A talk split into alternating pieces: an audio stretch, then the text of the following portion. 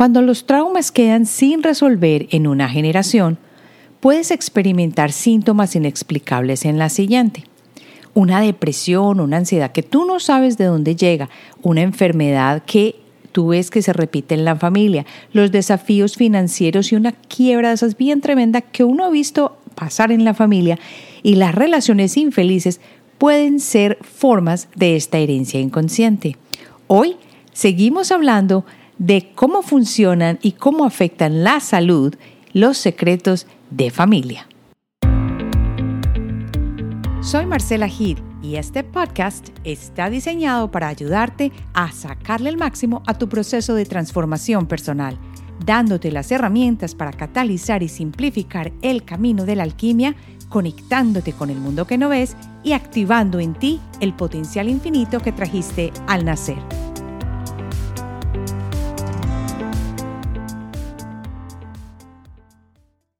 Gracias, gracias por estar aquí. Me encanta tener este espacio donde puedo conversar contigo de una manera tan cándida y contarte cómo va avanzando mi progreso en lo que he tratado de adentrarme, que es estos secretos de familia, estos traumas que se pasan de una parte a otra.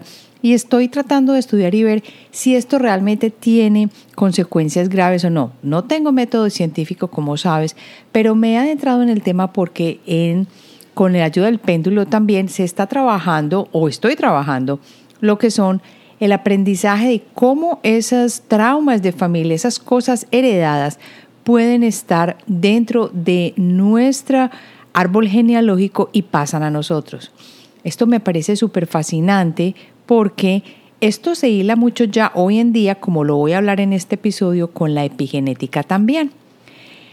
Vamos a comenzar por cómo funciona la ciencia de heredar los traumas de familia.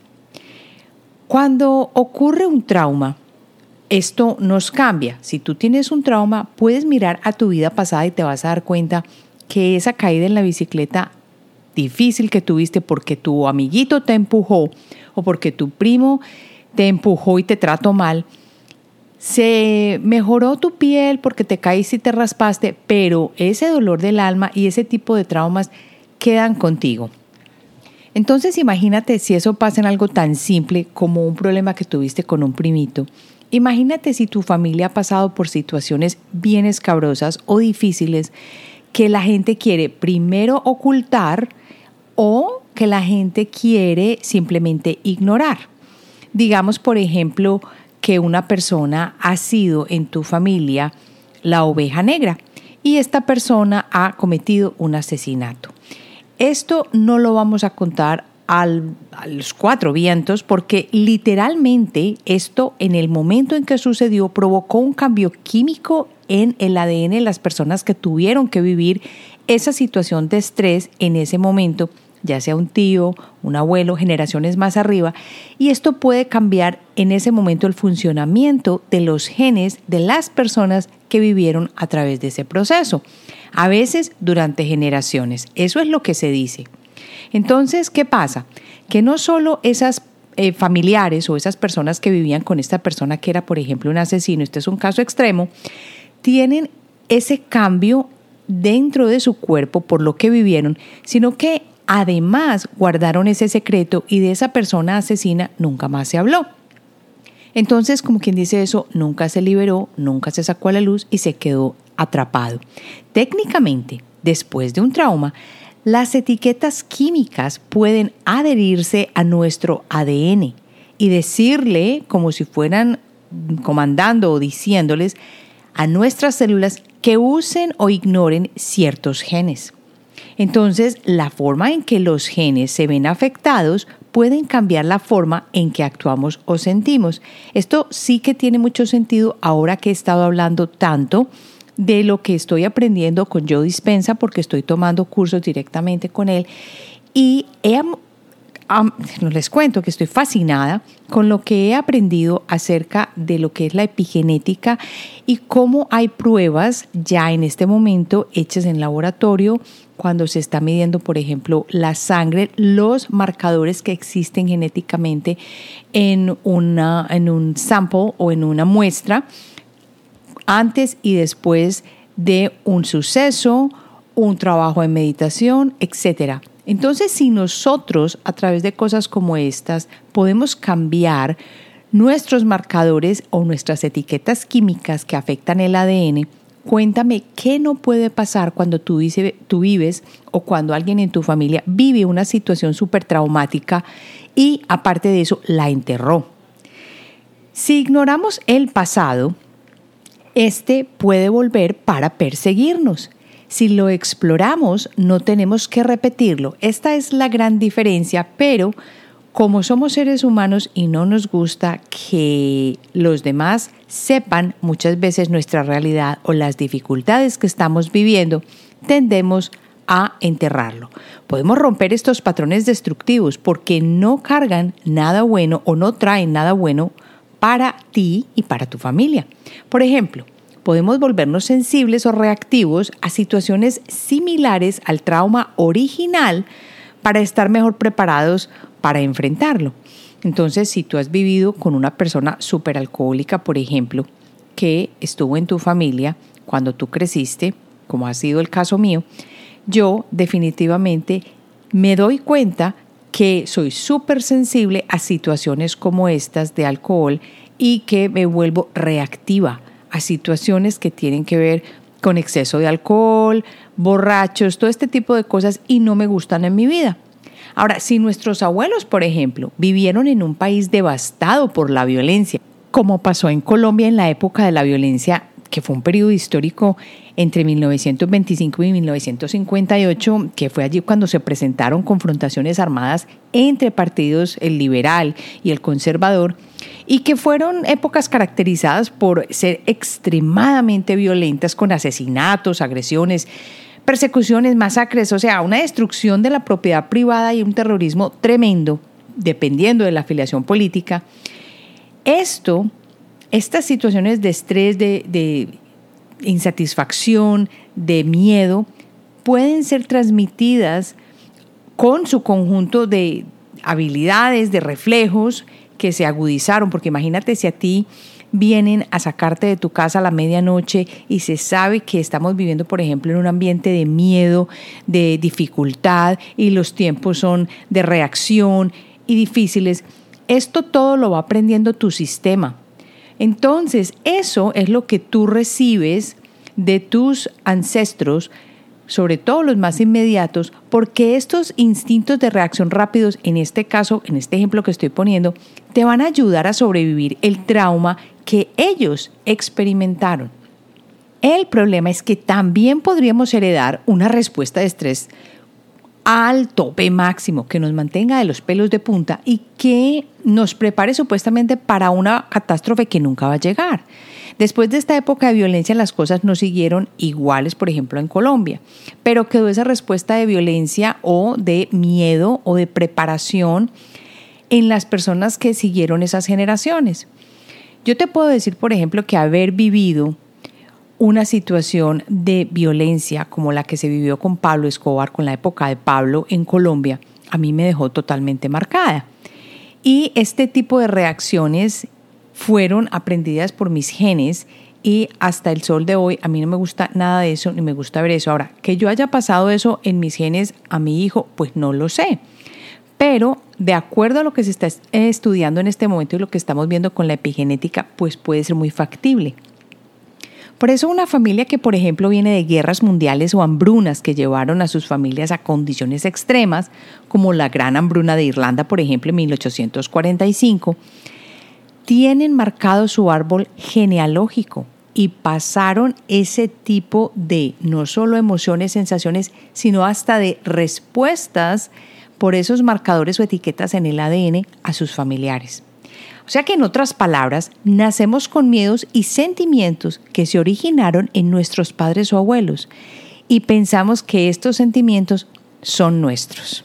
Aquí hay una cosa importante a la que quiero llamar la atención y es que Estamos hablando no solo de secretos de familia, sino de situaciones que se experimentaron por la familia, así se hayan hablado, así se hayan dicho, pero que las vivieron esos ancestros o nosotros y de las posibilidades que tenemos de pasar nosotros este tipo de información a nuestros hijos y a las no solo a los inmediatos, sino a los hijos de nuestros hijos. Ahora quiero invitarte a que bajes el episodio en Spotify, Apple Podcast, Google Podcast o en tu plataforma favorita. Todos los episodios de Alquimia Personal están disponibles en todas las plataformas de podcast. Así que lo único que tienes que hacer es ir a tu plataforma preferida y escuchar el último episodio. Y no olvides suscribirte para que te lleguen todos los últimos episodios que sigo publicando. Ahora, si te encanta lo que compartimos en la comunidad de Alquimia Personal, que no es solamente los temas del podcast, sino talleres, entrevistas con personas interesantes en este mundo y que tienen mucho valor, te invito a que te inscribas en la página de alquimiapersonal.com. Está Alquimia con K y ve a la página que dice suscríbete. Allí puedes entrar tu nombre y tu correo y te llegará toda la información general y semanal de lo que está sucediendo en la comunidad de Alquimia. Ahora sí pasemos a lo que sucede cuando un trauma queda sin resolver. Te estarás preguntando, bueno, y por ejemplo las personas que vivieron esa hambruna tan tremenda o que pasaron la época de la violencia en Colombia, digamos que ese trauma no se resolvió. Ellos tuvieron que pasar por esa situación, pero a eso no le trabajaron, recuerda. Y bueno, recuerda no, yo que por ejemplo vivo en los Estados Unidos y mm, visité Ellis Island, me quedé impresionada de ver las fotos de las caras de las personas que llegaron con unas caras largas de tristeza, de dificultad, en busca de una nueva vida, de un nuevo espacio, con su cajita de atados, llegando a empezar una nueva vida. Todo esto es un trauma que muchas veces se queda sin resolver. Estos inmigrantes llegaron acá y tenían que buscar trabajo, empezar a, a vivir como podían. Y me parecía lindo ver que, por ejemplo, en la época en que llegaron los irlandeses a los Estados Unidos, que fueron dos momentos distintos de la historia, fueron primero durante el siglo XVII y hasta mediados del siglo XIX, que llegaron casi 250 mil irlandeses que llegaron a las colonias originales que darían forma a los Estados Unidos. Estas personas venían escapándose, por ejemplo, los que llegaron, no solo irlandeses, los escoceses que llegaron a, las Carolinas y que se establecieron en el alrededor de los Blue Ridge Mountains, trajeron persecución y problemas que tenían con la corona. Todas esas son cosas que se vivieron muy difíciles en sus países de origen, así como los irlandeses que venían de lo que se llamó el famoso potato famine. Y todo esto viene en esos genes que de una forma u otra pasaron a las siguientes generaciones. Por eso es tan importante no obviar nuestra historia y recordar y hablar abiertamente de dónde venimos y qué conflictos y traumas han vivido nuestros antepasados. Pero estas son cosas extremas. La depresión y la ansiedad y la enfermedad y los desafíos financieros, como sabemos, vienen o pueden venir de estas situaciones. Con respecto al trauma grupal o cultural, la cosa no es distinta, porque estos son los ejemplos que precisamente vimos de estas grandes inmigraciones que llegan a los Estados Unidos, que es un país muy característico de inmigrantes. Ya sea, por ejemplo, el holocausto, la esclavitud, las masacres, o el ser derrotado o simplemente discriminado repetitivamente, como pasó a muchas de las personas que llegaron a los Estados Unidos, una famosa ha sido la, inmigración de los chinos que ayudaron a construir los ferrocarriles. Esto puede haber dejado remanentes de estos traumas en las generaciones siguientes. Podemos ver entonces patrones de depresión, ansiedad y adicción en ciertos grupos culturales, entonces, estamos viendo que esto sucede, estos traumas y estas, estos tipos de experiencias pasan no solo del individuo, sino que también se ven en grupos completos, así como la continuación de familias que se separan a la fuerza, o padres que no pueden criar a sus hijos, niños que no pueden ser criados por sus padres y mucho más. Y uno va y mira en su árbol familiar y resulta que allí ha habido historia de ese tipo. Esto lo empecé a ver también estudiando en la clase de péndulo sobre los problemas o los traumas heredados. ¿Cómo puedes entonces tú comenzar a descubrir los secretos y problemas heredados de familia? porque la verdad es que queremos mejorar cómo estamos viviendo y cómo nos estamos sintiendo. Y todo me has oído decir a mí, empieza por ti. No puedes esperar que el gobierno, que tu familia, que tus padres, que tus hijos, eres tú el que tiene el control de tu vida. Y por eso te invito a que empieces a descubrir tus secretos y problemas heredados de tu familia. Así como lo estoy haciendo yo, que ya les dije que voy a traer acá a la persona que me está haciendo este trabajo tan lindo, que yo me voy a, creo que a sorprender cantidades de lo que podamos encontrar y voy a contar cándidamente cómo ha sido esta experiencia. Pero pasemos a empezar a descubrir estos secretos. ¿Cómo lo haces? Bueno, incluso cuando no tenemos información sobre nuestra historia familiar, porque aquí me puedo caracterizar yo en esto, porque el haber descubierto mi árbol familiar ha sido a través de buscar mis ancestros de origen sefardí, que ha sido algo que yo nunca había esperado. Nunca en mi vida había esperado tener origen judío. Sin embargo, buscando a través de mi familia, me di cuenta que de los apellidos, de ciertos apellidos, de ciertas áreas donde las personas se asentaron, me pude dar cuenta que está esta historia familiar y que esta información vive en nuestro lenguaje de trauma, por ejemplo. Todas estas cosas que vivimos está en nuestros uh, bagaje de los miedos, síntomas inexplicables. Aquí viene una clave, síntomas inexplicables y comportamientos destructivos que uno pueda tener y que no sabe por qué. Yo creo que varias veces me has escuchado decir que yo tengo recuerdos o ideas que se me vienen a la mente, imágenes, no ideas, sino imágenes de haber sido muy pobre y hay un sentimiento muy profundo dentro de mí de estar vestida de gris en una pobreza extrema y vivir con carencias.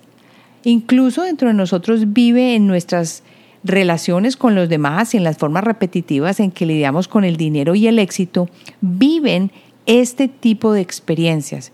Yo te puedo decir que siempre he sido súper organizada con el dinero. Siempre sé dónde va cada, cada centavo, qué hay que hacer, qué hay que pagar primero. He sido ahorrativa. Todo este tipo de cosas vienen dentro de mí, pero yo no tuve unos padres que me dijeran, Marcela, tienes que ahorrar tanto por ciento, Marcela, tienes que hacer esto. No, yo eso no lo tuve, porque en el colegio no nos dieron ni clases de finanzas, ni de cómo balancear una chequera. Ah, ah, a mí no me enseñaron nada de eso. Pero sí recuerdo que cuando llegué como inmigrante a los Estados Unidos, lo primero que estaba haciendo mientras me llegaban mis papeles para la residencia permanente, fue comprarme el famoso libro de Finanzas para Dummies y lo estaba leyendo. Y yo me acuerdo que a duras penas estaba pasando bien la terminología de finanzas y yo ya estaba leyendo cómo funcionaba el mercado de acciones, qué había que hacer, eh, cómo operaban cosas generales, pero quería informarme, quería saber qué pasaba. No me digas de dónde saqué yo esta idea porque yo nunca miré un mercado de acciones en Colombia. Sin embargo, empecé a aprender de todo este tipo de cosas como si fuera muy normal para mí. Todo esto que te estoy contando forma una colección de mini pistas que nos da más que un vistazo de lo que podría haber sucedido en nuestra historia familiar. Yo no entendía por qué. Por ejemplo, las familias del lado de mi mamá, por ejemplo, siempre han tenido eh, fincas lecheras, ganaderas, han tenido negocios, han sido muy negociantes y de allí viene esa línea judío-sefardí. El lado de mi papá ha sido completamente distinto. Fueron gente muy humilde que apenas fue su primera generación la que fue a la universidad. Y es más, mi papá contaba que sus zapatos tenían huecos en la parte del frente porque había que abrírselos para que le salieran los dedos porque no había con qué comprarle zapatos nuevos, pero tenían que ir los domingos a la misa en Jericó. Entonces cosas como estas yo creo que lo marcan a uno y que lo dejan en esta parte genética con ciertas etiquetas que vienen a reproducirse y que si son extremas se pueden volver estresantes para nosotros y podemos pasarlas a las próximas generaciones. Entonces, Cuando uno se toma el tiempo para descubrir el lenguaje traumático que lleva y explorar los eventos y comportamientos que se repiten en la vida, primero en nuestra vida diaria y segundo en nuestra familia, damos un paso importante hacia la curación. Y a esto era lo que yo quiero llamar la atención acá. ¿Cómo empiezas?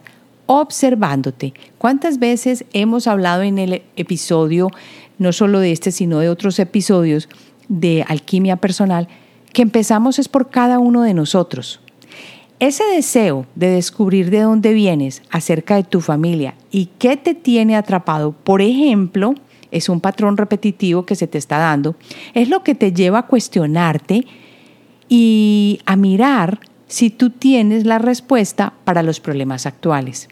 Y si te estás dando cuenta que no es tan fácil, entonces empieza a investigar. Aquí el papel para mí de la intuición es crucial. Comenzar a escuchar lo que nos dice nuestro cuerpo y no solo limitarnos a sentir el problema y a vivirlo una y otra vez, porque vas a vivir entonces chocándote contra el mundo a diario.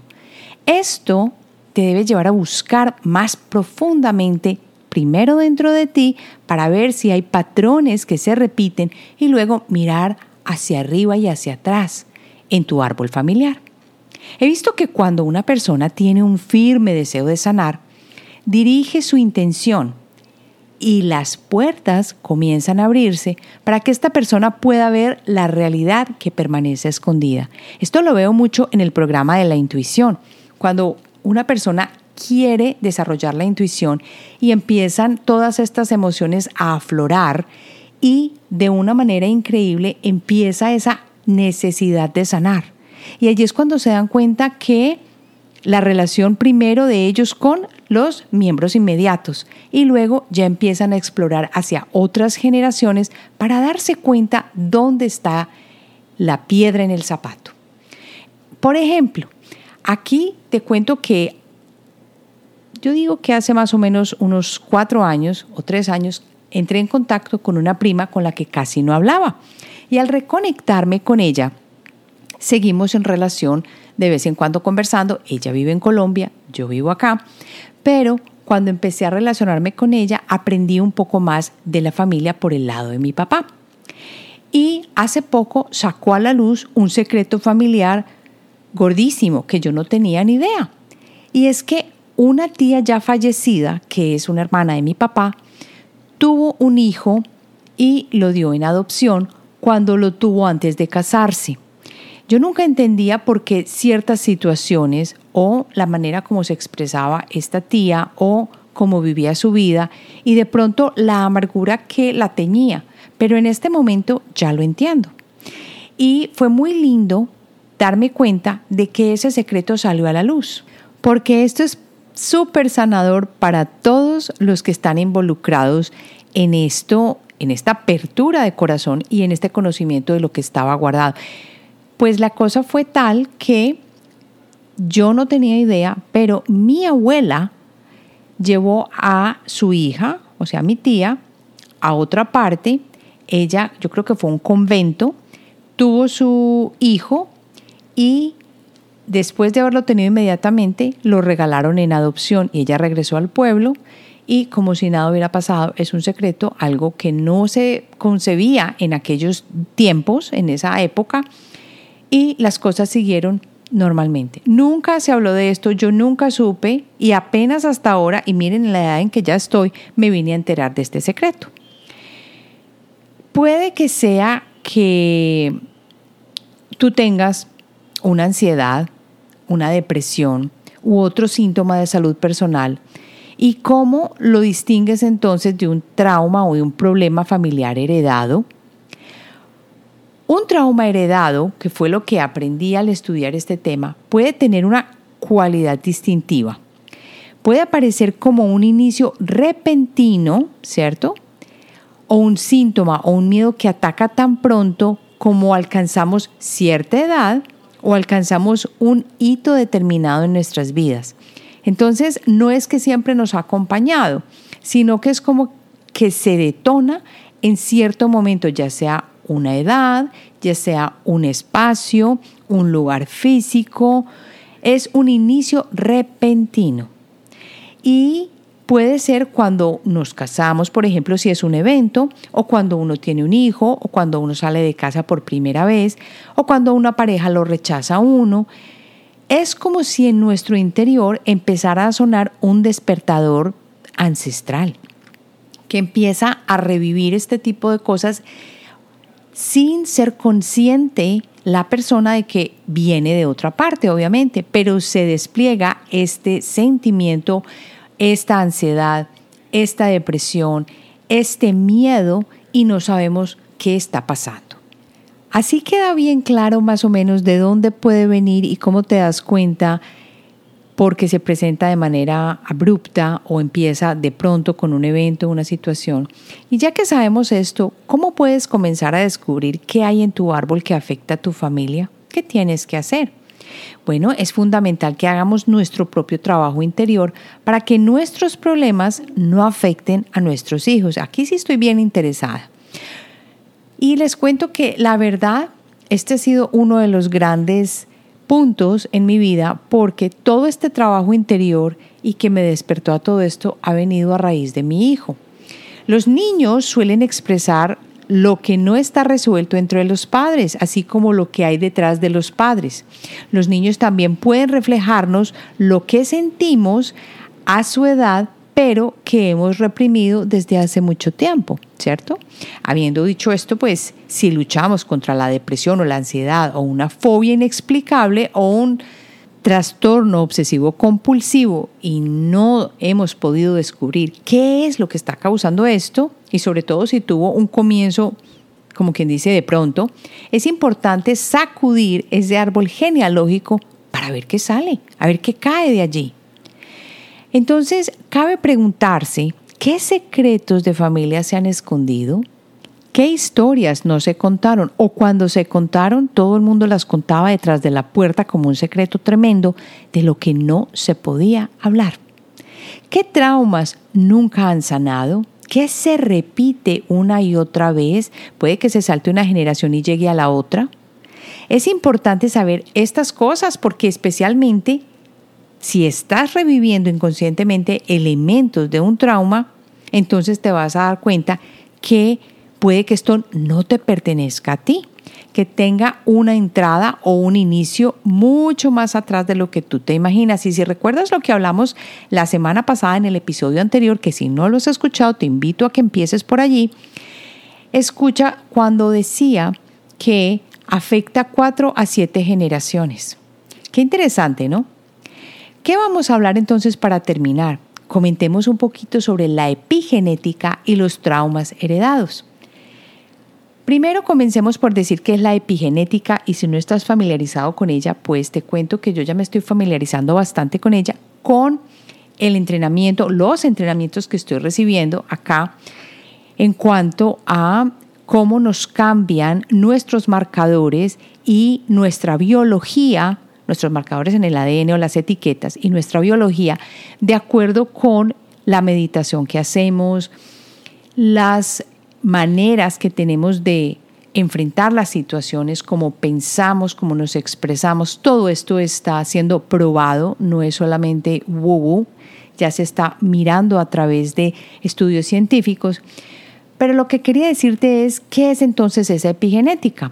es el estudio de los cambios en la función de los genes que son hereditarias y que no se pueden atribuir a alteraciones de la secuencia del ADN. El término epi significa por encima.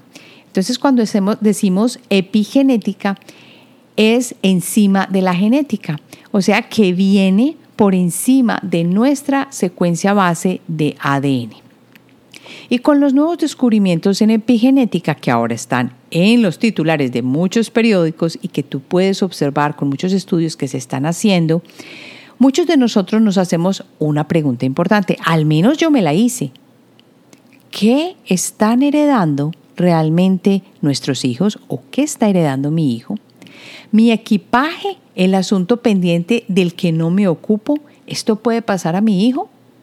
Sin saberlo, ¿por qué podría estar yo lastimándolo? Para responder de manera integral esta pregunta, hay que observar la ciencia, no solamente lo que dicen en muchos libros sin pruebas. La investigación más reciente en epigenética nos dice que tú y yo podemos heredar cambios genéticos de traumas que experimentaron nuestros padres y abuelos. Y aquí fue cuando yo ya abrí la boca y que prácticamente dije, con razón, ahora por segunda vez me está llamando el universo a que le ponga atención al árbol familiar. Dice así, cuando ocurre un trauma, nuestros cuerpos hacen un cambio fisiológico para manejar mejor el estrés. Y este cambio que uno hace para adaptarse se puede transmitir a los hijos y a los nietos, preparándolos biológicamente para lidiar con un trauma familiar o similar que ellos vayan a vivir. Esto puede ser algo bueno, claro, si tenemos las herramientas para vivir una situación difícil, pero imagínate que estos cambios generados por estas cosas heredadas den más estrés a esta persona porque digamos que se heredaron de una situación difícil, pero esa situación ya no se vive más. El dolor de tu padre y de tu mamá y de tus abuelos, sus miedos, sus enojos, la pena, los bloqueos, se puede volver nuestro sin nosotros tener idea. Es como un legado que podemos perpetuar en nuestra familia. Y aquí está la parte triste. Pocos de nosotros alguna vez relacionamos nuestros problemas como el miedo, la ansiedad y la depresión inexplicables y lo que le sucedió a los miembros de nuestra familia en una generación anterior. Esto no lo relacionamos porque yo creo que no nos han enseñado a hacerlo. En cambio, creemos que nosotros somos la fuente del problema y que hay algo dentro de nosotros que está mal, quebrado, roto y que nos hace sentir de la manera como nos sentimos. Pero la cosa no termina ahí. Estos patrones inconscientes, junto con cualquier asunto que dejemos sin terminar, pueden transmitirse a nuestros hijos e incluso a sus hijos. ¿Qué podría ser más doloroso que ver sufrir a tu hijo sabiendo que continúa sintiendo el dolor que has dejado desatendido? ¿Hay alguna buena noticia aquí? Claro que sí. Hay acciones que puedes tomar y que pueden ayudar a romper el ciclo. Ahora sí, quería para terminar compartir contigo la opinión que me llegó de Claudia Marcela a través de un DM en Instagram. Ella me dice, hola, buenos días. Por de esas coincidencias de la vida encontré tu podcast de alquimia personal y realmente estoy súper emocionada porque me siento tan identificada en muchos aspectos. Gracias, el capítulo 3 lo amé. Tuve que tocar fondo con mis situaciones para cerrar ciclos y empezar otros. Mis situaciones con el loco del cáncer de ovarios desde el 2016 me llevó a un viaje por la vida que me sacudió y me invitó a moverme y hacer algo con la información que tenía. Quería darte las gracias de verdad, Claudia Marcela, por haberme escrito y haberme dicho cómo te sientes y cómo te ha ayudado el podcast. Y como Claudia Marcela, quiero invitar a todos los que sientan que este podcast los ha llevado a sentirse mejor, a salir de una situación difícil, a saber que el poder lo tienes tú, a que me escribas un review en cualquiera de las plataformas donde lo puedas hacer. Para mí significa un millón de abrazos y besos que me estás enviando, porque así podemos llegar a muchas, muchas más personas y sigue creciendo la comunidad. Así hemos terminado. Te agradezco si ya dejaste review y nos vemos la próxima semana.